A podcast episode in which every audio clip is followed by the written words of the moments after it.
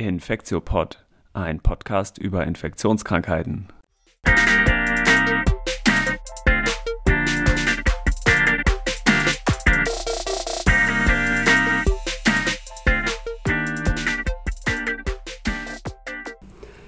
Willkommen zu einer neuen Folge vom Infektiopod. Mein Name ist Till Koch. Heute soll es ja um den Buruli-Ulkus gehen.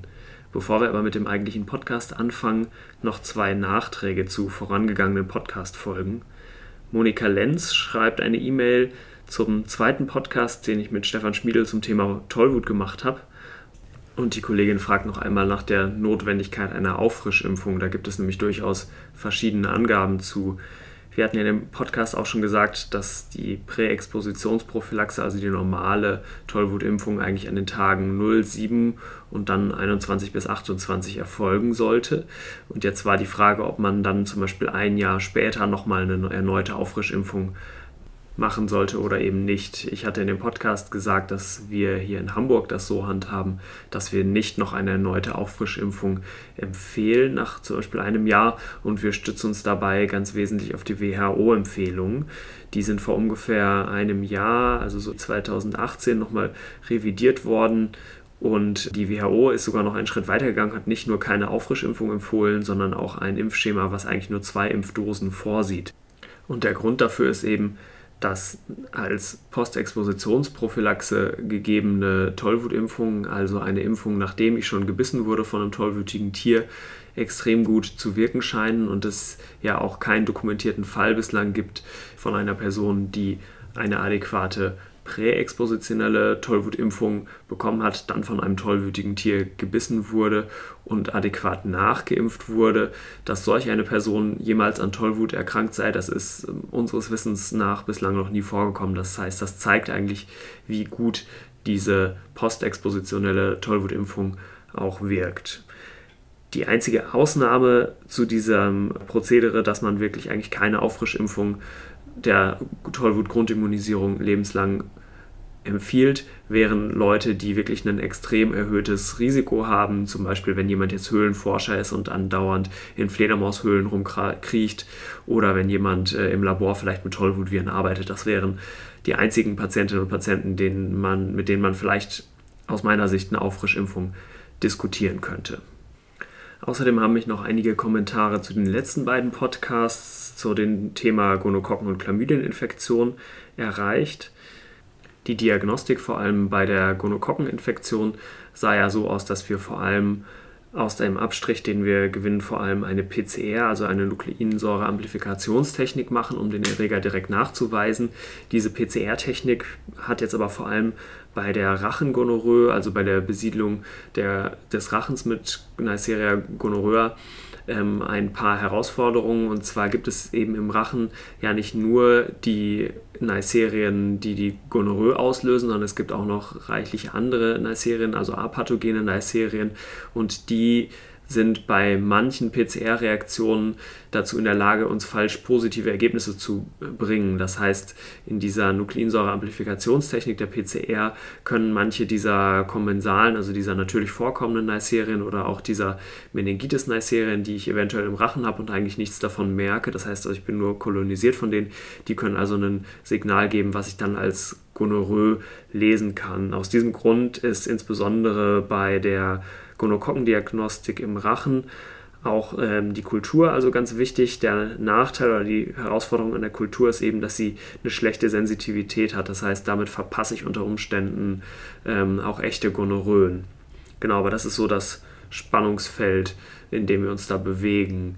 Weil in, vor allem im Rachen, aber auch rektal zum Teil diese anderen Neisserien eben auch noch vorkommen, reicht mir auch nicht eine PCR aus, sondern ich muss in der Regel auch noch eine zweite PCR machen oder die PCR, die ich mache, muss zwei Zielsequenzen erkennen. Das heißt, ich brauche eine Dual-Target-Assay PCR.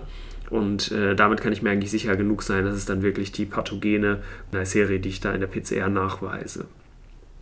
Ein anderer Kommentar noch zu der Therapie bei der Gonorrhoe und bei den Chlamydien. Wir hatten ja gesagt, dass Ceftriaxon und Azithromycin als Kombinationstherapie da die Mittel der Wahl sind. Diese Aussage bezog sich natürlich vor allem auf die empirische Therapie. Das heißt, wenn ich den Eindruck habe, dass rein von der klinischen Symptomatik, die mir der Patient oder die Patientin schildert, dass eine Gonorrhoe sein könnte und ich dann direkt eine Therapie anfange, ohne vorher das Ergebnis des Abstriches abzuwarten, dann will ich auf jeden Fall Ceftrexol und Azithromycin nehmen und das Azithromycin nehme ich eben primär deswegen dazu, um eine mögliche Chlamydieninfektion auch gleich mit abzudecken. Wenn ich natürlich die Gonokocke schon nachgewiesen habe, eventuell sogar schon ein Resistogramm in der Kultur durch die Kultur gewonnen habe, dann brauche ich natürlich nicht eine doppelte Therapie machen, sondern dann würde ich auch nur das eine Antibiotikum nehmen, was wirklich wirkt. So, dann soll es jetzt aber mit dem eigentlichen Podcast auch losgehen. Ich ähm, habe ja schon gesagt, der, das Thema des heutigen Podcasts ist der Borreliolkus und ich freue mich ganz besonders, dass Till Omansen hier ist. Vielleicht kannst du dich einmal kurz selber vorstellen, Till.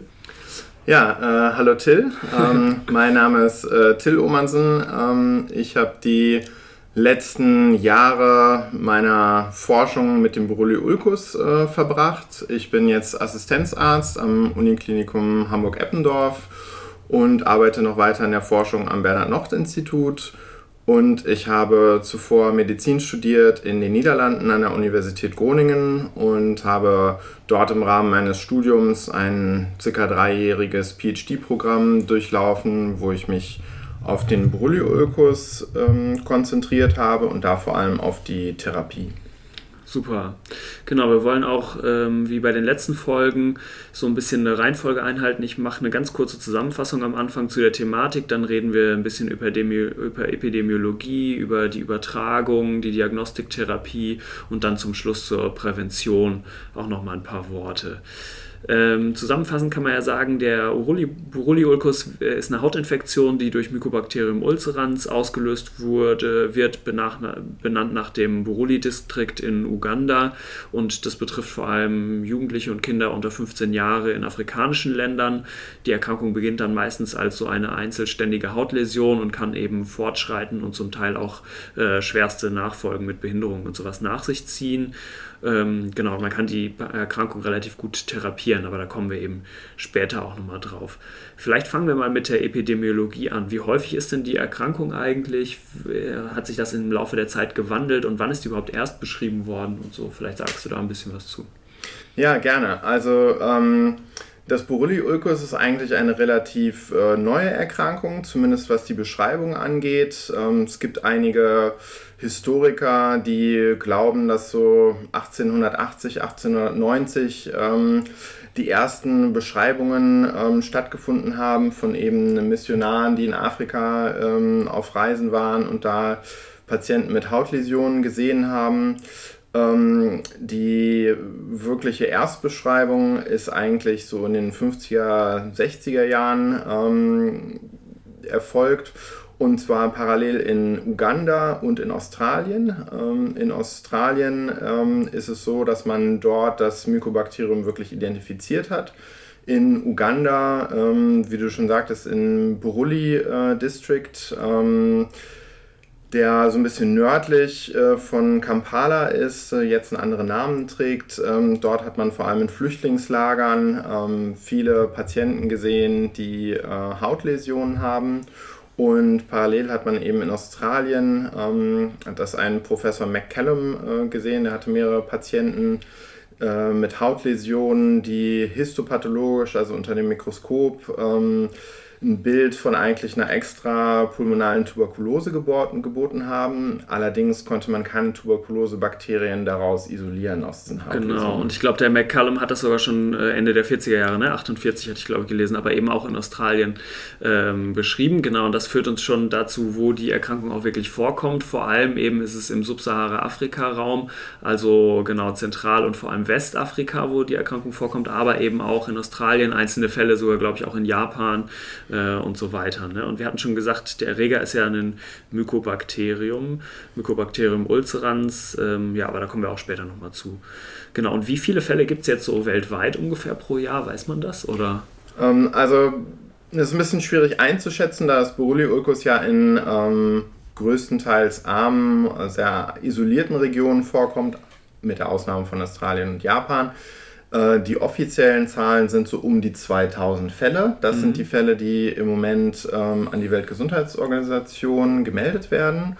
Wobei davon auszugehen ist, dass es ähm, eine relativ hohe Dunkelziffer gibt. Ja, und der Borrelia-Ulcus gehört ja auch zu den Neglected Tropical Diseases, also NTDs.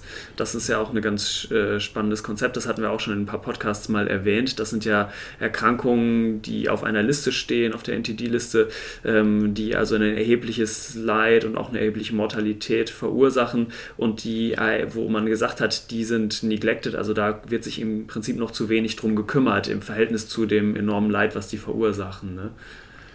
Ja, absolut. Ähm, wenn ich da noch eine Sache dazu ähm, äh, sagen darf, äh, sehr viel Leid auf jeden Fall, ähm, aber ich glaube, in, in, zumindest im Fall von Borrelia ulcus eigentlich keine Mortalität, sondern eher Morbidität. Ja. Ähm, das heißt, es sind oft Erkrankungen, die ähm, eben zu Leid, äh, Behinderung und so weiter führen, aber die den Menschen nicht töten und deshalb auch oft nicht so viel ähm, Aufmerksamkeit bekommen wie zum Beispiel ähm, Krankheiten mit einer hohen Mortalität wie Ebola oder zum Teil Malaria. Ja, ja, genau. Und wir hatten auch schon gesagt, vor allem sind Kinder und Jugendliche betroffen. Es kann prinzipiell auch bei Erwachsenen auftreten, auch in höheren Altersgruppen, aber genau, vor allem scheint es äh, Kinder und Jugendliche zu betreffen. Ne? Es kommt ein bisschen auf die geografische äh, Region an, die man sich anschaut. Also in Westafrika sind es in der Tat vor allem ähm, Kinder, so zwischen dem zweiten und 16. Äh, Lebensjahr.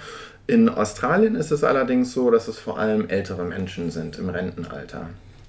Und die Mikroepidemiologie, also wo ganz genau es jetzt im jeweiligen Land auftritt, das scheint sich auch ein bisschen zu wandeln in der Zeit. Ne? Vielleicht kannst du da noch mal kurz was zu sagen. Ja, absolut. Das ist ähm, sehr interessant und hat auch was mit den Übertragungswegen und dem Reservoir des Bakteriums, ähm, das ja ein Umweltbakterium ist, zu tun. In Australien ist es zum Beispiel so, dass die Krankheit äh, zunächst am Norden der Ostküste beschrieben wurde, in der Region von Cairns, das jetzt als Urlaubs- und Tauchziel sehr berühmt ist, ähm, in der Region um Bairnsdale. In Australien heißt das Buruli-Ulcus auch nicht Buruli-Ulcus, sondern äh, Bairnsdale-Ulcer. Und man hat dort beobachtet, dass die Fälle eigentlich die letzten ähm, Jahrzehnte immer weiter südlich aufgetreten sind in den letzten 30 Jahren vor allem ähm, ganz im Süden von Australien, nämlich um Melbourne. Und ähm, auch in Melbourne ist es so, dass fast jede, äh, jedes Jahr sich die Buruli-Epidemiologie, sozusagen der Buruli-Hotspot, ähm, um einen Kilometer oder so verschiebt. Und zwar im Moment rund um die Suburbs von Australien. In Westafrika ist es auch so, dass das Borrelioulcus in sehr ähm, kleinen geografischen Regionen vorkommt. Ähm, das sind zum Teil einzelne Dörfer, wo es in einem Dorf ähm, viele Patienten gibt und im Nachbardorf ähm, gar keine Patienten, was wahrscheinlich auch mit dem Mikroenvironment zu tun hat, wo das Bakterium vorkommt. Genau, weil so ganz letztlich äh, komplett geklärt ist der Übertragungsweg noch nicht. Man weiß aber, dass es um erregerhaltiges Wasser geht. Also wie du schon gesagt hast, ist ein Umweltbakterium und man geht davon aus, dass es es mit Skin Trauma, also mit äh, Haut, Hautverletzungen, Mikroverletzungen oder auch größeren Verletzungen einhergeht, dass darüber der Erreger so inokuliert wird. Ne? So habe ich es verstanden. Ja, absolut. Also ähm, man weiß auch auf, äh, aus Experimenten im Labor, dass ähm, der Erreger wirklich ähm, in die Haut äh, gehen muss. Es muss wirklich eine Penetration äh, der Epidermis stattfinden. Der Erreger an sich ist auch eigentlich gar nicht in der Haut, sondern in den subkutanen Fettgewebe, also nicht in den oberen Schichten der Haut und sezerniert da eben Toxin, wo wir bestimmt später nochmal drüber sprechen. Ähm, ja, was die Übertragungswege angeht, da gibt es äh, verschiedene Theorien, was auch so ein bisschen ähm, darauf ankommt, über welches Land wir sprechen. Generell ist es so, dass es ganz viele Umweltstudien gegeben hat, ähm, wo man versucht hat, das Bakterium eben zu isolieren. Wie du gerade schon gesagt hast, in, im, im Wasser kann man es eben finden, vor allem in äh, aquatischen Pflanzen, ähm, in den ähm, in verschiedenen aquatischen Insekten, die zum Teil auch vielleicht das Bakterium direkt übertragen. Ähm, Genau, und aber aus der klar. Umwelt ist es noch nicht so oft gelungen, das zu isolieren, ne? sondern vor allem entweder aus anderen Tieren oder eben aus dem Menschen. Ne? Ja, es ist tatsächlich ähm, meines Wissens nach noch nie gelungen, ähm, es wirklich zu äh, kultivieren ähm, aus einer Umweltprobe. Die besten Daten, die es eigentlich zu Umwelt- und Mycobacterium ulcerans gibt, sind aus Australien. Ähm, da hat man eben ganz viele Proben gesammelt und ähm, um zu schauen, wo genau die Patienten sich das Bakterium einfangen. Und da hat man zwei Sachen gefunden. Einmal, ähm, dass anscheinend sehr viele Bakterien im Kot von Possums zu finden sind und in Mücken. Da gibt es einige ganz interessante mikroepidemiologische Studien, wo man geschaut hat, ähm, wo genau die Patienten wohnen und dann in der Nähe der Wohnorte ähm, eben Exkremente von verschiedenen Tieren, unter anderem auch Possums, gesucht hat und dann festgestellt hat, dass ganz viele ähm, positive Kotproben ähm, in der Nähe der, der Wohnorte der Patienten sind. Ja, ja. Und äh, das heißt auch, dass Mensch-zu-Mensch-Übertragung praktisch keine Rolle spielt bei der Erkrankung, ne? Nein, Mensch-zu-Mensch-Übertragung ähm, spielt eigentlich keine, äh, keine große Rolle. Es gibt einige Fallberichte, zum Beispiel nach einem äh, menschlichen Biss, also ein Mensch, der einen anderen Menschen gebissen hat. Ich glaube, da geht es um Kinder oder Jugendliche, ähm, wo es übertragen wurde, aber Mensch zu Mensch spielt eigentlich keine Rolle. Ja. Super. Kommen wir als nächstes vielleicht mal ähm, zu der Mikrobiologie oder des, zu dem Erreger noch ein bisschen allgemein. Das ist ja ein Mykobakterium und das ist, man kann vielleicht sagen, das dritthäufigste Mykobakterium. Wir kennen ja gar nicht so viele. Das bekannteste Mykobakterium ist Mycobacterium tuberculosis, also der Erreger der Tuberkulose. Dazu gibt es irgendwann sicherlich auch mal einen Podcast. Ähm, dann gibt es ja auch noch Mycobacterium leprae und es gibt auch das sehr nah artverwandte ähm, Mycobacterium marinum, was auch das hierzulande häufig, also gelegentlich vorkommende Schwimmbadgranulom äh, auslösen kann. Ne? Das ist also ein sehr äh, ähnliches Mykobakterium. Wie alle Mykobakterien wächst auch das Mykobakterium ulcerans ja sehr langsam. Also es ist ein Erreger, der wirklich lange braucht und das erklärt auch die langsame Dynamisch der, Dynamik der Klinik hinterher. Ne? Und du hattest es schon angesprochen, das Mycobacterium ulcerans zeigt sich, zeichnet sich jetzt eben dadurch aus, dass es besondere Pathogenitätsfaktoren hat. Vor allem produziert es einen Stoff, das äh, Mycolacton, was eben eine ganz besondere zellschädigende Wirkung hat. Ne? Vielleicht gehen wir da als nächstes mal so ein bisschen drauf ein. Ulcerans heißt ja auch schon Ulkus, also Geschwür, also es scheint ähm, ein hochpotentes Toxin zu sein für die Zellen. Ne? Ja, genau. Also nochmal zu den Mykobakterien an sich ähm, zurück. Äh, ich würde sagen, das dritthäufigste in den immunokompetenten ah, ähm, Patienten. Gut, ja. ähm, denn wir haben ja natürlich auch in immunsupprimierten Patienten, zum Beispiel HIV-Patienten, Mycobacterium avium, äh, Mycobacterium abscessus ist jetzt immer äh, größer werdendes Problem. Aber in immunokompetenten Patienten ähm, ist es tatsächlich das dritthäufigste.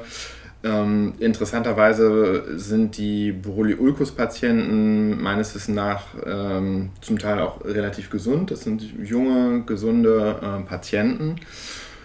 Genau. Ähm, und was das Mycobacterium ulcerans eigentlich ausmacht, ist ähm, ein großer Plasmid, ähm, der eben für die Herstellung dieses Toxins äh, das müssen wir kurz ist. erklären. Das Mycobakterium ist ja ein Bakterium, genau, und, und äh, die, das Konzept von so einem Plasmid müssen wir, glaube ich, kurz erklären. Normalerweise ist es ja so, dass, oder was heißt normalerweise, Zellen, die einen Zellkern haben, geben ja ihre Erbsubstanz weiter, indem sie das in der DNA ähm, genau in, im Zellkern eben speichern. Bakterien haben aber keinen Zellkern, das heißt, die behelfen sich mit anderen äh, Techniken. Und eine davon ist eben, dass sie die, ihre DNA ähm, nicht so wie eine Helix speichern, sondern wie so ein Ring. Und das sind eben diese Plasmide. Ne? Und über Plasmide können zum Beispiel Resistenzmechanismen ausgetauscht werden. Ja, genau. Und ähm, das Mycobacterium ulcerans ist eigentlich von der, ähm, von der Grundsatz-DNA äh, sehr ähnlich wie das Mycobacterium äh, marinum. Ähm, das äh, äh was ja im Englischen auch Fish Tank Granuloma genannt wird, ja. also auch das aquatische, du hast es glaube ich gerade Schwimmbadgranulom, genau, ja. sagt man in Deutschland ähm, genannt. Und was eigentlich den Unterschied ausmacht, ähm, ist dieser große Plasmid, also diese ringförmige Struktur von Erbinformationen, ähm, die das Mycobacterium ulcerans irgendwo, irgendwann ähm, akquiriert hat und äh, da ist eben die Erbinformation drauf, die ähm, diese Maschinen ähm, diese Proteine sozusagen herstellt, äh, die dann letztendlich das Mykolaktontoxin machen. Das Mykolaktontoxin macht eigentlich drei Sachen. Ähm, einmal Zellschaden, ähm, eine Unterdrückung des lokalen Immunsystems Und ähm, es gibt auch einige Studien, die zeigen, dass es analgetische, also schmerzlindernde äh, Wirkungen hat. Mm, das ist auch spannend, weil das ist ja auch was, was wir in anderen Mykobakterien sehen, zum Beispiel Mycobacterium lepra, wo es auch so einen Sensibilitätsverlust und auch eine Analgesie der entsprechenden Regionen gibt. Ne? Genau, wobei beim Mycobacterium leprae ähm, ist es ja so, dass es wahrscheinlich eher immunomodulatorische Effekte sind, die letztendlich zu dem Nervenschaden führen. Und beim Mycobacterium ulcerans ist es wirklich dieses Toxin. Ja, und ich habe auch gelesen, dass es da drei verschiedene Sorten von gibt. Man nennt das A, B, C. Äh, A und B kommen vor allem bei den afrikanischen Strains vor und C vor allem in Australien. Ne? Ja, das, das ist korrekt. Ähm, es gibt auch noch einige andere Bakterien, die Mykolakton ähm, produzieren, auch noch andere Typen von Mykolakton. Es ist allerdings nicht hundertprozentig geklärt, ähm, was der Unterschied in der Pathogenese und auch in der Immunsuppression ist. Man sagt generell, dass die dass das Mykolakton A, B ein bisschen aggressiver ist als das C. Ähm, da gibt es aber wirklich keine guten klinischen Daten zu. Ja, ja, genau. Und das Mykolakton macht eben lokal vor allem eine Nekrose, also eine Zell, dass die Zellen, dass das Gewebe abstirbt und eben diese Ulcerationen. Und damit kommen wir jetzt eigentlich auch schon zum klinischen Teil. Ne? Man kann das ja so einteilen, dass es ungefähr vier dass es vier klinische Präsentationen gibt. Ähm, äh, ich weiß immer gar nicht, wie man das genau auf äh, Deutsch übersetzt, aber ich hätte es jetzt gesagt, es gibt den Knoten, das Ulkus, das Ödem und den Plaque. Ne? Genau, ja, absolut. Der Knoten ist eben eine äh, Verhärtung, ähm, die meistens unter der Haut äh, auftritt und äh, oft mit der Zeit sich in offene Wunde, also das, das Ulkus, verwandelt. Ähm, wenn man es eben nicht behandelt, ähm, ist es allerdings auch so, dass einige der Läsionen ähm, direkt als äh, kleiner Ulkus starten. Das hat wahrscheinlich auch was mit dem Übertragungsweg zu tun. Ähm, das heißt einmal, wie tief wirklich die Bakterien in die Haut eindringen. Ist es eher eine oberflächliche Läsion oder ähm, ist es wirklich tief? Gibt es leider auch wieder äh, wenig Daten zu. Ähm, aber es hängt auch so ein bisschen mit der Menge der Bakterien zusammen. Ja, und der Ulkus, der dann auftreten kann, also dieses Geschwür, ist was, was sehr, sich sehr langsam entwickelt. Wir hatten generell gesagt, der Erreger ähm, genau, teilt sich auch nur sehr langsam und ähnlich wie die Tuberkulose ist eine langsam fortschreitende Erkrankung. Ähm, und der Ulkus, der sich aber entwickelt, ähm, hat jetzt ein paar besondere Charakteristika. Und zwar ist er vor allem, hat er einen äh, Randwall, wo man äh, mit einer Probe zum Beispiel drunter kann. Also er ist unterminiert. Sagt man das auf Deutsch? Undermined. Genau, ja, ein, eben ein unterminierter Rand, ähm, was man dann eigentlich sieht, ist ähm, eine zentrale offene äh, Wunde mit, ähm, wie man sich so ein bisschen vorstellen kann, wie zum Beispiel ein diabetisches Ulkus oder eine chronische Wunde. Nur hat man an den Rändern ähm, diese Unterminierung der Haut. Das heißt, die oberen Schichten der Haut sind eigentlich ähm, vom darunterliegenden Gewebe abgelöst. Und wie du gerade schon gesagt hast, man kann das dann oft, äh, wenn man einen Abstrich nimmt, für einen äh, mikrobiologischen Abstrich mit so einer Art Tupfer für ähm, eben für die Diagnostik, ähm, kann man wirklich so unter diese Ränder ähm, drunter gehen. Das ist äh, eine Sache, die relativ typisch ist fürs Borreliopsis. Mm. Genau, es sieht ähnlich aus auf Bildern auch wie eine Leishmaniose, also eine parasitäre Erkrankung, die durch Mücken übertragen wird. Einige der Bilder fand ich zumindest ähnlich und bei der Leishmaniose ist es ja so, dass der Randwall gerade nicht unterminiert ist. Ist es denn ähnlich wie bei der Leishmaniose so, dass ich im Zentrum des Ulkus keinen Erreger finde, sondern vor allem im Randwallbereich ist? Kann man das so sagen? Mm, also soweit ich weiß, ist es, ähm, ist es eigentlich eher umgekehrt, dass man vor allem im Zentrum ähm, des Ökos die, ah, okay. die Bakterien findet.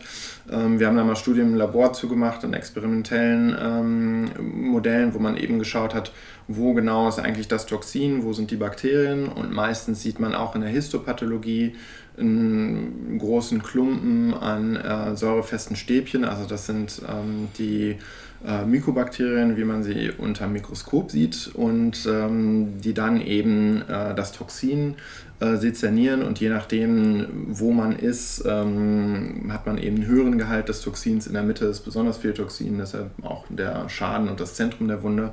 Aber das Toxin ähm, diffundiert wahrscheinlich noch viel weiter und äh, übt da die immunsupprimierende Wirkung aus. Ja.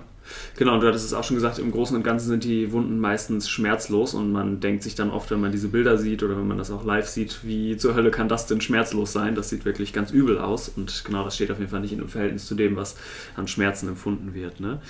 Ja, also hundertprozentig korrekt ähm, ist das, glaube ich, auch nicht, dass, der, dass das Borreliökus eine schmerzlose Erkrankung ist. Es ist so, dass wenn er ähm, Patient eben ähm, in Ruhe irgendwo sitzt, hat er in der Regel keine Schmerzen. Also es ist nicht so wie eine ähm, akute Infektion, Hautinfektion mit ähm, anderen, sage ich mal, hier mehr bekannten Keimen, ähm, die rot ist, die schmerzt, ähm, die anschwillt, die eben bei Belastung wehtut. Es ist eine offene Wunde, allerdings ist es auch mit Schmerzen verbunden, gerade bei Verbandswechseln, wenn da irgendwie die, der Verband ein bisschen ähm, zu sehr an der Wunde äh, klebt, das ist extrem schmerzhaft. Ähm, was auch schmerzhaft ist, sind sekundäre Infektionen. In so einer offenen Wunde kann man sich ja vorstellen, dass sich da auch gerne mal andere Bakterien einnisten. Ja, genau. Und dann gibt es eben noch eine andere klinische Verlaufsform, das ist die Ödematöse, also mit Wassereinlagerung, mit Ödem einhergehende. Und das ist jetzt wiederum eine Verlaufsform, die eher klinisch sich schneller abspielt und wahrscheinlich durch eine vermehrte Produktion an äh, Mykolakton hervorgerufen wird. Ne? So habe ich es verstanden. Genau, eine Theorie da ist, dass, ähm, dass die ödematösen Formen, die übrigens nicht immer ähm, schneller äh, voranschreiten, ähm, dass da eine Primärinfektion mit einem höheren Inokulum stattgefunden hat ähm, und dass die Bakterien sich dadurch eben schneller ähm, ausbreiten. Also mit einer höheren Erregerlast heißt genau. das. Genau. Ja. Mhm. Okay, alles klar. Und wann kommt es genau zu den Plaquebildung? Ja, das ist leider nicht ganz genau geklärt. Ähm, also man, ähm, die einzige Theorie ist da wirklich, dass es so ein bisschen was damit zu tun hat, wie der Erreger ähm, unter die Haut kommt. Ist es durch einen Mückenstich, ähm, dass die Mücke eben das Bakterium übertragen hat? Ist das Bakterium vielleicht schon auf der Haut durch Kontakt mit äh, kontaminiertem Wasser und hat man dann eine Wunde, die man sich irgendwie bei der Arbeit zuzieht? Ähm, das heißt einmal der Übertragungsweg und auch die, ähm, die lokale Immunreaktion, die ja bei jedem Menschen ein bisschen anders ist. Mhm. Genau. Und neben diesen äh, Hautbefunden, die natürlich für die Betroffenen auch so schon ein großes Problem sein können, du hast es schon genannt mit sekundärer Infektion und so weiter, kann sich die Infektion natürlich auch noch weiter ausdehnen und eventuell sogar auch Gelenke äh, betreffen und dann wirklich auch zu Behinderungen führen. Ne? Ja, es ist relativ selten, dass, ähm, dass wirklich eine ähm, Infektion äh, des Knochen, also eine Osteomyelitis auftritt, ähm, was aber ein großes Problem ist, dass diese großen Wunden, selbst wenn man die behandelt, entweder chirurgisch oder mit Antibiotika natürlich nie hundertprozentig ähm, abheilen. Das heißt, man hat immer noch äh, Narben und diese Vernarbung, gerade wenn man ähm, eben die Vernarbung auf der Höhe von einem Gelenk hat, ähm, kann dazu führen, dass sich die ganze Haut und zum Teil auch der Muskel darunter zusammenzieht und dann kommt es zu sogenannten Kontrakturen ähm, und dann kann der ähm, Patient eben äh, die Gliedmaßen oder das Gelenk nicht mehr richtig benutzen. Ja, okay, super. Sagen wir vielleicht noch was zum natürlichen Verlauf als nächstes, weil es ja auch beschrieben ist, dass in bis zu einem Drittel der Fälle die Erkrankung eigentlich spontan abheilt. Ne? Ja, das ist ein ganz interessanter Punkt. Das ähm, weiß man natürlich nicht so ganz genau, weil die Patienten, wo es spontan ähm, abheilt, die sieht man nicht im Krankenhaus. Ähm, also ein paar Sachen dazu, die man weiß. A, ähm, es gibt eine relativ hohe Seroprävalenz in endemischen Gebieten. Seroprävalenz heißt, ähm, dass wenn man Blut abnimmt, äh, zum Beispiel in einem Dorf, wo man weiß, da kommt viel Borreliolcus vor, dann sieht man, dass viele der Menschen Antikörper gegen das Bakterium haben. Also das heißt, dass ihr Körper irgendwie in Kontakt war mit dem Bakterium. Ähm, man sieht dann aber keine klinischen Borreliolcus-Läsionen. Das heißt, ähm, die hatten irgendwann mal eine Primärinfektion, die hat sich aber aufgelöst. Ähm, das Zweite, was man darüber weiß, ist, dass eben äh, einige Patienten berichten, ja, ich hatte so eine Wunde, die ist verheilt. Und das Dritte, was man weiß, da gibt es eine Studie von einem Kollegen aus Groningen über Patienten, die behandelt wurden, die anbehandelt wurden in Zentren in, in Ghana, in Benin die sich dann aber ähm, dagegen entschieden haben, die Behandlung fortzusetzen, weil sie ja keine Zeit, kein Geld hatten, ähm, was auch immer für Gründe, die man dann aber doch nochmal kontaktiert hat und man hat gesehen, dass auch nur nach ein, zwei, drei Tagen Antibiotikatherapie, was eigentlich nicht dafür ausreicht, ähm, das Bakterium ganz abzutöten, ähm, die Krankheit äh, von alleine abgeheilt ist. Ja, das ist wirklich spannend. Äh, wenn ich noch was dazu sagen ja, ähm, darf, also beim Borreliolcus ähm, ist es wirklich dieses Zusammenspiel aus ähm, äh, der Menge der Bakterien, ähm, die in der Wunde sind und dem lokalen Immunsystem. Mm, wenn man das mal vergleicht mit der Tuberkulose, ist es ja so, dass man ähm, wirklich auch in der Antibiotikatherapie, wo wir gleich wahrscheinlich noch zukommen, ähm, alle Bakterien abtöten muss. Wenn mhm. wirklich ein Bacillus überlebt, ähm, hat man eine hohe Chance, dass es eben resistent zurückkommt. Beim Borreliolcus ist das nicht so. Ähm, es sieht so aus, dass sobald man ähm, die Bakterien unter ähm, einem bestimmten, ähm, eine bestimmte Menge reduziert, dieses Immunsystem wieder anfängt ähm, zu erwachen und eben die Bakterien von selber aufräumt. Mhm den Rest schafft der Körper dann quasi von alleine, wenn genau. man erstmal angefangen hat. Ne? Super, ähm, jetzt haben wir die Klinik schon ganz ausführlich besprochen. Kommen wir vielleicht als nächstes einmal zu der Diagnostik. Ich weiß, dass in den Endemiegebieten, wo das also häufig vorkommt, ist es ja äh, relativ oft auch eine klinische Diagnose. Das heißt, wenn man das sieht und die entsprechende Geschichte des Patienten, der Patientin hört, dann sagt man einfach so, jetzt ist es ein Borreliolcus, also eine klinische Diagnose. Wir hätten hier natürlich äh, sehr ausgefeilte Labormethoden, ähm, um das noch genauer zu testen genau, man, ich könnte sozusagen den Erreger mir entweder direkt unter Mikroskop angucken, das heißt, ich gucke nach säurefeste Stäbchen, wie alle Mykobakterien ist auch das Mykobakterium ulcerans resistent gegen Säure und da nehme ich so eine bestimmte Färbemethode, um das nachzuweisen. Ich kann so Nukleinsäure-Amplifikationsmethoden wie zum Beispiel PCR wählen und es gibt theoretisch auch das Verfahren der Kultur, was ich machen könnte. Ne? Wie geht man denn jetzt, ähm, wie würden wir denn jetzt hier vorgehen, wenn wir hier einen Fall hätten?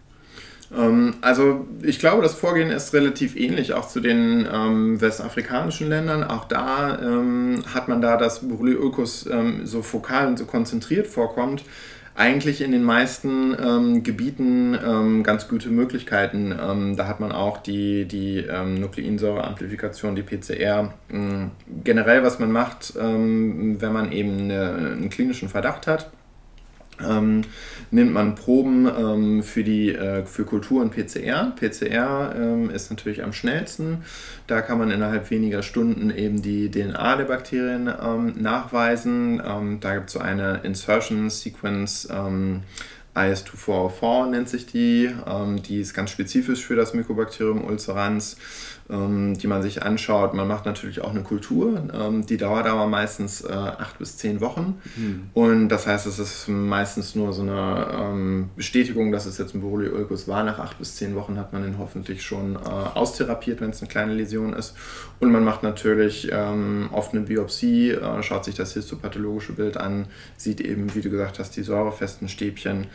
Ähm, und es gibt jetzt auch einige Ansätze, ähm, dass man die Diagnostik über dieses Toxin ähm, diesen Giftstoff, über das Mykolakton, über das wir gerade schon gesprochen haben, macht. Ähm, da gibt es verschiedene Fahren, Verfahren von Low-Tech, dass man über eine ähm, äh, Dünnschichtchromatographie auf so einem Chromatographie-Streifen äh, ähm, das macht oder eben mit modernen Massenspektrometern. Mhm, und das erste wäre, was du genannt hast, gerade wäre sozusagen so ein Bedside-Test, ne? also den man eigentlich mit relativ wenig Aufwand ähm, machen kann. Ja, super. Ich habe auch noch gelesen, dass der Tuberkulin-Hauttest, also ein, sagen wir mal, Oldschool-Verfahren, äh, um die Tuberkulose eigentlich zu diagnostizieren, dass der auch positiv werden kann durch eine Borreliolcus-Infektion. Ne? Sollten ja. jetzt nicht zur Diagnostik einsetzen, aber das vielleicht nur so ähm, als Aside. Genau. Okay, super. Ähm, was sind denn so andere Differentialdiagnosen, die wir vielleicht auch noch im Kopf haben müssen, wenn wir in tropischen Gefilden sind und so eine langsam wachsende Hautläsion ähm, sehen? Ja, also natürlich erstmal die anderen infektiösen ähm, Ulcer. Wir haben schon über die Leishmaniose, die kutane Leishmaniose gesprochen, die ja ähm, meistens kleinere Läsionen auslöst, eben mit einem, ähm, mit einem festen Randwall und oft auch mehrere Läsionen. Das Borrelioulcus ist meistens eine größere Läsion an den Extremitäten. Ähm, daneben natürlich noch chronische Wunden, ähm, mhm. die zum Beispiel durch Trauma entstanden sind ähm, oder durch irgendwelche ähm, Eingriffe oder Prozeduren oder eben bei der Arbeit, ähm, die dann mit Bakterien wie Staphylococcus aureus oder so besiedelt sind. Mm, eine andere wichtige Diagnose ähm, sind noch nicht infiziöse Ulcer, zum Beispiel ähm, durch Diabetes. Ähm, gerade auch im westafrikanischen Kontext werden ja die ähm, nicht übertragbaren Krankheiten auch immer wichtiger, wie eben Herzerkrankungen, ähm, Gefäßerkrankungen, Diabetes. Das heißt, das ist auch was, was man auf jeden Fall ähm, ja. mit in Betracht ziehen muss. Super, genau. Gibt natürlich noch alle möglichen anderen Differentialdiagnosen, auch könnte theoretisch auch alles Krebs sein und sowas, ne? aber das sind, glaube ich, jetzt so die wichtigsten, die wir genannt haben. Okay, super. Dann haben wir jetzt die Diagnostik auch besprochen. Dann würde ich sagen, kommen wir als nächstes zur Therapie, wenn du einverstanden bist. Sehr gerne. Genau, vielleicht erzählen wir am Anfang ein bisschen was zu der Geschichte und dann darüber, was man heute so als Therapiestandard macht. Ähm, genau, man kann grob sagen, dass früher eigentlich die Operation, die operative Sanierung eine große Rolle gespielt hat und dass man das aber zum Glück immer mehr verlassen konnte und heutzutage den aller, allergrößten Stellenwert wirklich die systemische Antibiotikatherapie ähm, stellt. Ne? Das Problem an der Operation ist eben, dass es sehr oft mit erheblichen Nebenwirkungen einhergegangen ist. Ne? Vielleicht kannst du da noch ein bisschen was zu sagen. Ja, absolut. Also in den, in den ersten Jahren wurde der, das Borrelioulkus oft operiert. Ähm, operiert heißt eben äh, rausgeschnitten. Ähm, also man hat ähm, zum Beispiel, wenn man sich vorstellt, so ein Knötchen am Arm, ähm, hat das eben operativ entfernt. Allerdings ist es so, wie du auch schon angesprochen hast, dass es dann oft zu Rückfällen der Erkrankung gekommen ist, was wahrscheinlich auch damit zusammenliegt, dass die Bakterien ähm, nicht nur konzentriert ähm, an der einen Wunde sitzen, dass das äh, Toxin, wie wir vorhin auch schon besprochen haben, ähm, eben eigentlich in, in, einem viel weiteren Areal äh, vorkommt. Das hat dann, ähm, was die operative Behandlung angeht, dazu geführt, dass man wirklich sehr große Areale rausgeschnitten hat. Immer mehr Sicherheitsabstand sozusagen genommen hat. Ne? Da kann man sich vorstellen, dass das natürlich wenig angenehm für die Betroffenen eigentlich verläuft. Ne? Genau. Das waren dann meistens große Exzisionen, die man dann ähm, mit Hauttransplantationen noch hat decken müssen, ähm, die dann eben genauso zu großen Narben ähm, und Problemen für die Patienten geführt haben. Ja, und das ist natürlich auch total aufwendig. Ne? Ich brauche jemanden, der das kann überhaupt, der das operieren kann. Gerade auch diese Transplantationen von so Hautlappen ist auch wirklich nicht ohne, das muss man auch gelernt haben. Ich brauche ein Krankenhaus, wo ich das machen kann, genau all das ist natürlich äh, deutlich, äh, also gar, gar nicht so mit so viel Aufwand verbunden, wenn ich eine Antibiotikatherapie nehme. Das heißt, irgendwann gab es dann wirklich einen Wechsel äh, in der Strategie eigentlich. Ne? Es gab, glaube ich, ein paar bedeutende Studien, die das wesentlich gezeigt haben. Ja, genau. Also was man eigentlich zuerst angeschaut hat, ähm, sind die ganzen tuberkulostatischen Medikamente. Das liegt nahe, ne? sozusagen, dass man die ausprobiert. Genau, denn Mycobacterium ulcerans ist ja relativ, zumindest von, von der Mikrobiologie, von der Biologie her relativ ähnlich, was den Tuberkuloseerreger angeht. Und ähm, dann hat man da geschaut, ob man eben die Medikamente äh, nicht auch gegen Borreliolkus einsetzen kann. Ähm, man hat Rifampicin getestet, Streptomycin ähm, und äh, noch andere ähm, Antibiotika, aber Rifampicin und Streptomycin waren eigentlich die zwei Antibiotika, die am besten geholfen haben und ähm, das wurde dann auch eigentlich die erste, ähm, erste Therapie gegen das Borreliolkus. Ja, das Rifampicin ist ja wirklich eine Substanz, die wir eigentlich bei allen Erkrankungen mit äh, Mykobakterien einsetzen. Ne? Also in der Tuberkulose spielt es eine total wichtige Rolle in der Therapie der Tuberkulose. Auch bei Lepra würde man es auf jeden Fall einsetzen. Genau, und so eben auch bildet es eigentlich den Backbone, also den Grundstein der Antibiotikatherapie auch bei dem Mycobacterium ulcerans. Ne? Du hattest schon gesagt, das Streptomycin ist ja eine Substanz, die man früher auch gegen Tuberkulose bei uns eingesetzt hat. Ähm, das Problem daran ist ja, dass ich das injizieren muss. Ne? Also ich kann es zum Beispiel IV geben. Ganz genau. Oder intramuskulär. Ähm, das, ist, äh, das ist eigentlich das, was man beim Borreliolkus gemacht hat. Ähm, acht Wochen Rifampicin in der Dosierung 10 Milligramm pro Kilogramm Körpergewicht. also meistens das diese 600 Milligramm Standardtabletten, die man auch in der Tuberkulose verwendet und dann tägliche intramuskuläre Streptomycin-Injektionen. Ähm, was sehr unangenehm ist, gerade wenn man daran denkt, ähm, dass, äh, dass meistens Kinder, ähm, vor allem in Westafrika, das Borreliolkus haben. Da kann man sich vorstellen, dass die Compliance, also die ähm, die Therapieadherenz äh, darunter auch leidet, wenn ja, man jeden absolut. Tag diese Spritzen bekommt. Weißt du, wie viel Volumen das eigentlich ist? Ist das ungefähr ein Milliliter oder wie viel kriegt man da reingespritzt? Weil ein Milliliter entspricht ja ungefähr einer Impfung. Ne? Und wenn ich mir vorstelle, dass ich jeden Tag eine Impfung kriege, da wird auch, würden mir auch die Arme wehtun irgendwann. Also da wäre ich, glaube ich, auch nicht besonders therapieadherent. Ne? Ja, absolut. Ähm, wie viel Milliliter das genau sind, weiß ich äh, ehrlich gesagt gar nicht, da ähm, ich schon angefangen habe. Äh, also ich erst angefangen habe, das Borreliökus zu studieren, ähm, wo es eigentlich schon äh, den Switch auf die orale ähm, ja. Antibiose gegeben hat. Ähm, aber eine Sache zum Streptomycin, die eben noch wichtig ist, ist nicht nur ähm, die, das Problem mit den Injektionen, es ist auch noch ein relativ toxisches Medikament. Ähm, es kann Nierenschäden verursachen und es äh, verursacht auch einen Gehörschaden, ähm, der nicht, äh, ja, der auch maßgeblich ist. Genau, und die Substanz, die das Streptomycin dann letztendlich ersetzt hat, ist ja das Claritromycin, also ein anderes äh, oral verfügbares Antibiotikum aus der Gruppe der Makrolid-Antibiotika. Genau, das ist eigentlich mittlerweile der Standard der Therapie, ne?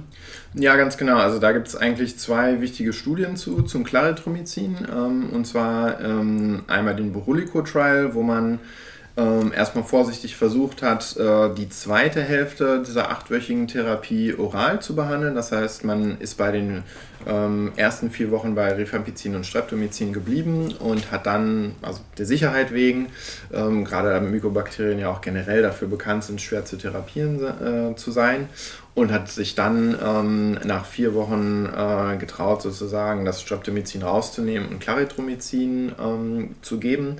Das hat man erstmal getestet in kleinen, ähm, frühen Läsionen, die noch nicht so weit fortgeschritten sind. Und da hat man gesehen, dass das eigentlich ähm, genauso gut ist wie das äh, Streptomycin. Und jetzt gerade ähm, ist eine Studie in Publikation, die zeigt, ähm, dass man auch die vollen acht Wochen Rifampicin und Claritromycin geben kann. Die letzten Ergebnisse oder die ersten Ergebnisse wurden davon dieses Jahr bei der WHO beim ähm, zweijährigen Buruli-Meeting, was dort immer stattfindet, stattfindet, vorgestellt und waren so gut, äh, dass man gesagt hat, ähm, von der WHO aus, die aktuelle Empfehlung für, zur Therapie des Borrelioides ist jetzt auch acht Wochen Rifampicin und Claritromycin mehr, kein Streptomycin mehr, keine Injektion. Ja, super.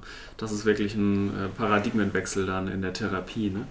Ähm Gibt es eigentlich auch andere Rifamycine, die eingesetzt werden? In Deutschland kennen wir eigentlich nur das Rifampicin oder Rifampin, wie es auf Englisch oder im englischen Sprachraum heißt. Es gibt ja aber auch noch länger wirksame, zum Beispiel das Rifapentin oder auch Rifabutin. Gibt es noch, die werden die zum Teil auch eingesetzt? Oder? Mm, in der klinischen Therapie nicht, dass ich wüsste, ähm, aber äh, es gibt einige Laborstudien dazu aus Frankreich ähm, oder auch zum Teil aus, äh, aus den Laboren, wo ich meinen PhD gemacht habe, wo wir Rifapentin angeschaut haben. Rifapentin ähm, ist ja, wie du gesagt hast, auch ein Rifamycin, ähm, was eigentlich dadurch ausgezeichnet wird, dass es eine längere Halbwertszeit hat. Das heißt, ähm, es bleibt länger im Körper, es wird nicht so schnell ausgewaschen und es ist ein bisschen effizienter. Also die, ähm, die MHK, die minimale Hemmkonzentration, ähm, ist, glaube ich, circa die Hälfte gegen das äh, Mycobacterium ulcerans. Also andersrum gesagt, es ist doppelt so effektiv und bleibt länger im Körper. Das macht es natürlich zu einem ähm, attraktiven ähm, anderen ähm, Kandidat. Allerdings muss man sagen, es ist teurer, ähm, es ist nicht so ähm, einfach zu bekommen, gerade in den äh, Low-Resource-Settings, wo das Borreliolcus vorkommt. Ähm, und da ist einfach die Erfahrung mit dem Rifampicin sehr gut. Ja, Genau, und man merkt schon, wir hatten es jetzt gar nicht am Anfang gesagt, dass man natürlich nie eine Monotherapie machen darf. Das ist auch was, was eigentlich für alle Mykobakterien gilt. Ähm, ein wesentlicher Grund dafür ist, dass man Angst vor Resistenzen hat. Ne? Ja, so richtig hundertprozentig weiß man das nicht, was das Mykobacterium ah. ulcerans ähm, angeht. Natürlich für die Tuberkulose äh, wäre eine Monotherapie absolut ähm, undenkbar. Auch bei, bei der Lepra ähm, gibt es ja auch bei der dualen Therapie ähm, immer größer werdende Probleme mit Rifampicin-Resistenzen. Ähm, Im Borreliolcus ist es, scheint Resistenz ähm, nicht so ein großes Problem zu sein. Also klinisch hat man das noch nie wirklich zumindest ähm, berichtet. Ähm, Im Labor kann man schon sehen, dass man auch eine Rifampicin-Resistenz induzieren kann. Ähm, die ist allerdings sehr dosisabhängig, also man kann dann einfach ein bisschen mehr geben und ähm, damit den Effekt überspielen. Vielleicht wäre daher eine Monotherapie sogar ähm, denkbar. Okay, aber gibt es erstmal noch keine Studien zu? Nein, auf keinen Fall. Ja. Was wir zumindest auch noch ansprechen sollten, wäre die topische Therapie. Ich weiß noch, als ich Medizin studiert habe, äh, habe ich irgendwie News gehört, dass man das ausprobiert wurde, dass Borreliolcus mit so einer Art sehr warmen äh, Hitzepackung ähm, therapiert wurde, weil der Erreger ja hitzesensibel ist. Das heißt, er hält, ein, hält eine zu hohe, äh, äh, zu eine zu hohe Temperatur nicht gut aus. Und da war jetzt die Idee, dass man ähm, genau eben Packungen mit einer bestimmten Hitze Spritze auf das Ulkus legt und diese dann direkt die Erreger abtöten. Ne? Ja, genau. Also da gibt es ähm, verschiedene ähm, Ideen. Also es gibt einmal ähm, so ein Gerät, was eben Wärme äh, ausstrahlt. Ähm, was ich so gehört habe, ist das relativ schmerzhaft äh, für die Patienten. Was man allerdings jetzt auch testet, da fängt jetzt, ähm, glaube ich, nächstes Jahr oder hat schon angefangen, ähm, eine Studie in der Elfenbeinküste zu an mit diesen Hitzepackungen. Das kann man sich so ein bisschen vorstellen, wie diese Handwärmer, die es im Winter gibt, die man so ein bisschen durchschüttelt, die man sich dann in die Jackentasche stecken kann. Ein bisschen wärmer noch. Und ähm, diese, äh, diese Pads kann man dann sozusagen auf die Läsionen ähm, halten. Die Daten, die dazu bisher vorgestellt äh, wurden, zeigen, dass es allerdings ähm, ziemlich lange dauert, bis die Bakterien dann auch abgetötet werden. Und ähm, ja, äh, es gibt eben immer wieder Probleme mit der Anwendung, dass die Patienten oder auch gerade Kinder das nicht lange genug drauf liegen lassen. Von daher, ja, bleibt abzuwarten, ähm, wie gut das ist. Ich denke vor allem für, die, für sehr kleine Läsionen ähm, könnte das sehr gut sein. Vor allem an den Extremitäten. Borreliolkus kann ja auch zum Beispiel im Gesicht oder am, am Körper äh, auftreten. Ich glaube, da werden diese Hitzepackungen eher kontraindiziert. Ja, ja. Genau, was müssen wir sonst noch bei der Therapie beachten? Wir müssen natürlich noch gucken, ob die Leute eine Sekundärinfektion haben, das dann eventuell auch noch mit anderen Antibiotikern behandeln. Und natürlich spielen auch die jetzt nicht medikamentösen Therapien noch eine große Rolle. Ne? Vor allem Physiotherapie und natürlich vor allem aber auch das Wundmanagement durch die Nurses vor Ort eben. Ne? Also dass wir wirklich möglichst noch zusätzliche Sekundärinfektionen verhindern. Ja, zu den Sekundärinfektionen nochmal, also ich, ich hatte ja vorhin gesagt, ähm, natürlich kann es zu so einer Sekundärinfektion kommen. Allerdings ist das auch ein ganz spannendes Thema, weil man sieht eben ähm, in Abstrichen aus Buri, ähm, Ulzern, ähm, öfter äh, eine Besiedlung mit anderen Bakterien, Staphylococcus aureus zum Beispiel. Ähm, ob das allerdings nur eine Besiedlung ist oder wirklich eine aktive in Infektion, ist ähm, ungeklärt. Äh, es gibt auch einige ähm, Daten, die eben sagen, dass, äh, dass das Mykolakton ähm, antibakteriell ist, also andere Bakterien abtötet. Mm, es gibt da ein paar Versuche, wo man versucht hat, äh, Mycobacterium ulcerans und zum Beispiel Staphylococcus aureus oder andere Hautpathogene zusammen im Labor zu kultivieren. Das hat in vielen Fällen äh, nicht hingehauen. Ähm, gut, so viel erstmal zur Sekundärinfektion, ähm, aber hat es ja gerade nach der, nach der weiteren Therapie gefragt. Ähm, neben der Antibiotikatherapie ist ein gutes ähm, Management der Wunden das absolute A und O vor allem ähm, bei Patienten, die wirklich große Wunden haben. Also ähm, es gibt da verschiedene Stadien. Die WHO, die Weltgesundheitsorganisation teilt das eine Stadium 1, das sind so ähm, kleine Wunden, Stadium 2 und Stadium 3 sind vor allem die große, also die großen Wunden, wenn man da mal auf die Homepage schaut von der Weltgesundheitsorganisation oder bei Google Bilder mal Borreliolkus an, äh, anklickt, dann sieht man wirklich ganz große, zum Teil. Das sieht den, wüst aus, ne? Ja. Genau, ja, den ganzen Arm. Ähm, äh, zerstörende Läsionen und da ähm, braucht man gutes, ähm, gutes Wundmanagement, um zum Teil auch ähm, Chirurgie, ähm, also Resektion, Hauttransplantation, in ganz extremen Fällen Amputation. Ja, eine weitere Herausforderung im Management stelle ich mir eine Co-Infektion mit HIV vor. Da hast du schon gesagt, eigentlich sind es eher junge, gesunde Patientinnen und Patienten, aber trotzdem gibt's ja, sind das äh, Länder, in denen einfach die HIV-Inzidenz und Prävalenz sehr hoch ist, sodass es auch äh, sozusagen Co-Infektionen sicherlich gibt. Ähm, und da macht uns vor allem das Rifampicin eben Probleme, weil es da zu zahlreichen Drug-Drug-Interactions, also zu ähm, gegenseitiger Beeinflussung äh, der Medikamente kommt. Und da wäre dann ja dieses andere Rifamycin, das Rifabutin eigentlich eigentlich eine gute Alternative, weil das weniger Interaktion mit den HIV-Medikamenten macht. Ne? Aber das stelle ich mir noch vor als noch eine Herausforderung. Ja, ab, äh, absolut. Ähm, HIV ähm, kommt eigentlich gar nicht mal so häufig vor bei Borrelia-Patienten. Da gibt es wirklich nur ein ganz paar Fallberichte. Meistens ist es dann allerdings so, dass, ähm, dass der Borrelia-Ulcus auch mehr ausgebreitet ist. Vor allem ähm, gibt es in den HIV-Patienten, die ja ähm, immunsupprimiert sind durch den, durch den Virus, ähm, meistens mehrere Läsionen, also mehrere Hautwunden. Und da gibt es wirklich keine gute Richtlinie bisher, die sagt, welche, welche Therapie am besten ist. Ja. Da das Borreliolkus ja eine relativ langsam äh, voranschreitende Erkrankung ist, ist die HIV-Therapie dann natürlich das A und O, ähm, die Priorität. Das heißt, man kann da zur Not ähm, die Borreliotherapie ein bisschen ausstellen. Ja. Aber ist eine absolute Herausforderung, gerade auch genauso wie bei HIV-TB. Jetzt werden in der Forschung natürlich auch neue Therapieregime erprobt. Da kennst du dich, glaube ich, auch noch mal ganz gut aus und hast dich selber auch damit aktiv beschäftigt. Ähm, willst du da noch ein bisschen was drüber erzählen? Äh, ja, sehr gerne. Ähm, die große Frage beim Borreliolkus ähm, ist im Moment, wie kann man die Therapie ähm, am besten anpassen an den Patienten und an den Befund, der vorliegt. Denn ähm, im Moment ist ja die generelle Therapieempfehlung eben diese acht Wochen Rifampicin und Claritromycin. Ähm, Wobei ich gehört habe, dass man bei kleineren Läsionen auch auf vier Wochen runtergehen kann, oder ist das noch ja, nicht ganz offiziell? Ähm, also es gibt äh, ist keine offizielle Guideline oder Empfehlung. Es gibt eine australische Studie, die gezeigt hat, dass sechs Wochen bei kleinen Läsionen auch helfen.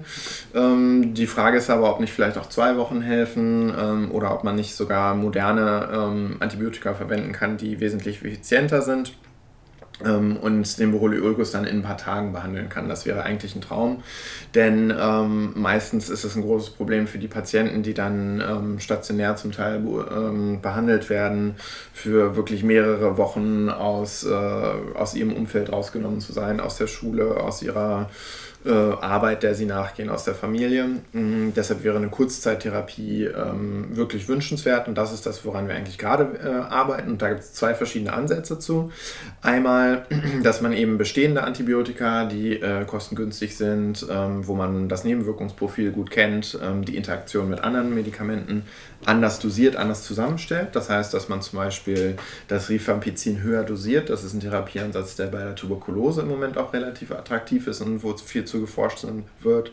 Ähm, und da haben wir im Labor gesehen, dass wir eigentlich, wenn wir die Rifampicin-Dosis verdreifachen oder verdoppelten, ähm, Borreliolkus ähm, in zwei, drei, vier Wochen gut behandeln können. Eine andere Sache sind moderne antimykobakterielle Mittel. Mm, das ist äh, eine Sache, die noch im experimentellen Stadium ist. Es gibt ja sehr wenige Antibiotika, die für die Tuberkulose erforscht werden, aber es gibt eben einige. Bedaquilin, Delaminid, ähm, Telazebek ist jetzt ein neuer ähm, Kandidat, äh, der getestet wird in Phase 1 Studien. Und alle diese ähm, neuen Antibiotika sind sehr, sehr, sehr effizient gegen das Mycobacterium ulcerans und ähm, können zumindest in den Modellen im Labor die Erkrankung in wenigen Tagen heilen. Ja, ja, das ist wirklich super spannend. Okay, dann haben wir die Therapie, glaube ich, ganz ausführlich besprochen. Kommen wir als nächstes vielleicht nochmal zur Prävention. Was kann ich jetzt tun? Einerseits, wenn ich in entsprechende Regionen reise, aber vor allem auch, wenn ich in einem Dorf wohne. Was wäre da eine mögliche Interventionsstrategie? Ja, also erstmal Prävention ähm, denkt man ja oft an Impfstoffe. Ähm, haben wir jetzt noch nicht viel zugesagt. Ähm, man hat äh, früher mal probiert, ähm, diese BCG-Impfungen, die man auch für, für die Tuberkulose verwendet hat oder zum Teil auch noch verwendet, ähm, zu testen. Das hat nicht wirklich was gebracht. Es gibt jetzt noch einige andere ähm, Versuche im Labor, einen Impfstoff zu entwickeln. Ähm, so richtig hundertprozentig hat man da aber noch nichts gefunden. Das Mycobacterium ulcerans ist ja ein Umweltbakterium. Das heißt, es ist ganz schwer zu sagen, ähm, ich mache jetzt irgendwie in eine bestimmte Intervention, dadurch vermeide ich äh, den Kontakt Klar kann man sagen, ähm, wenn man in sumpfigen Regionen wohnt, ähm, dass man da möglichst Gummistiefel tragen sollte, versuchen sollte, eben keine Hautwunden zu haben. Man weiß ja gar nicht, wo das Bakterium ist, auf welchen Blättern, genau. in welchen Insekten. Das heißt, eigentlich müssen wir das alles noch viel besser verstehen, wie genau das Bakterium übertragen wird und wo es sich sonst eigentlich auch in der Umwelt aufhält, um bevor wir eigentlich eine richtige Intervention da machen können. Ne? Ja, genau. Ich glaube, der einzige Ort, wo man da ähm, Daten hat, äh, die wirklich wirklich ausreichen, um eine Umweltintervention zu machen, ist äh, der australische Kontext. Ähm, da gibt es jetzt aktuell auch die erste Studie, ähm, die mit der Prävention zu tun hat. Ähm, und zwar in den Regionen, wo viel Borreliolkus vorkommt. Um Melbourne ähm, hat man ja gesehen, dass vor allem Mücken ähm, positiv sind für das Borreliolkus. Und da verwendet man jetzt ähm, Mückeneradikationsprogramme. das ist so ein bisschen das, was man auch in Malaria-Gebieten und Gelbfiebergebieten macht und hofft dadurch die Borreliolkus-Zahlen ja. zu minimieren. Ist man sich ganz sicher, dass die Mücken auch das Borreliolkus übertragen? Oder oder ist das nur eine Hypothese? Ähm, sicher genug, um so eine große Studie zu machen und sicher genug, dass die Regierung das bezahlt. Ähm, man sieht eben im Labor, äh, dass es keine biologische Infektion ähm, der Mücken mit dem Mycobakterium gibt, aber die Mücken können das mechanisch übertragen. Also wieder inokulieren, ne? also so in die Haut stechen. Ganz eigentlich. genau. Und das ist eben das, was man epidemiologisch, man hat tausend Faktoren durchsucht ähm, und was man wirklich sieht, ist, dass ähm, QPCR-positive Mücken, also Mücken, die ähm, die Erbinformationen vom Bakterium tragen, ähm, ganz äh, gut korrelieren mit der Adresse der Patienten. Ah, okay, alles klar. Das heißt, da wo die Mücke ist, erkranken auch die Leute. Ganz genau. Und der große Risikofaktor, also es ist ein ganz anderes Setting in Australien, ist ähm, Gartenarbeit ähm, in Australien. Das sind meistens Menschen, die viel draußen sind, im Kontakt sind mit der Natur, vielleicht dadurch, dass äh, Gardening irgendwie kleine Hautläsionen auch haben, aber vor allem auch Mückenstiche. Ja. Ich glaube, was man auch so abschließend noch zum Roleulkus sagen kann, ist, ähm, dass eine vollständige Kontrolle des, äh, der Übertragung wahrscheinlich nie möglich sein wird. Ähm, anders bei In äh, Infektionen, die nur von Mensch zu Mensch ähm, ja. übertragen werden können, wie zum Beispiel JAWS, ähm, Treponema pallidum, ähm, Subspezies pertenue Infektion, ähm, wo man ja sagen kann, okay, das wird nur von Mensch zu Mensch übertragen. Sobald man da eine gute Therapie macht, eine gute Prävention, kann man die äh, Krankheit auslöschen, eradizieren. Beim Borrelioides ähm, das ist ein Umweltbakterium, das kann immer wieder irgendwo auftauchen. Wir kennen nicht genau die Übertragungswege oder wie genau es eben ähm, im Reservoir überlebt. Von daher ähm, wird das wahrscheinlich ein die Menschheit äh, begleitendes Mysterium äh, bleiben. Hoffentlich dann bald nicht mehr so ganz Mysterium, wenn man noch ein bisschen mehr das beforscht hat. Ne? Das wäre genau. zu erwünschen. Ja, super. Dann äh, danke ich dir ganz herzlich, Till, dass du mitgemacht hast hier bei der Podcast-Folge. Ja, ähm, vielen Dank. Ich danke dir auch, Till. Super. Genau. Ihr findet den Podcast ja wie immer auf www.infektiopod.de. Außerdem überall da, wo man sich Podcasts runterladen kann, zum Beispiel iTunes oder Spotify. Was uns immer freut, ist, wenn ihr auch eine Bewertung hinterlasst im iTunes Store oder auch bei Spotify. Dann sehen das noch mehr Menschen. Und wie ihr am Anfang gesehen habt, wenn ihr eine E-Mail schreibt an info.infektiopod.de mit Kritik oder Fragen oder Anregungen, lese ich die auch immer gerne vor und dann bauen wir die in den Podcast ein. Super, das war's erstmal. Tschüss. Tschüss.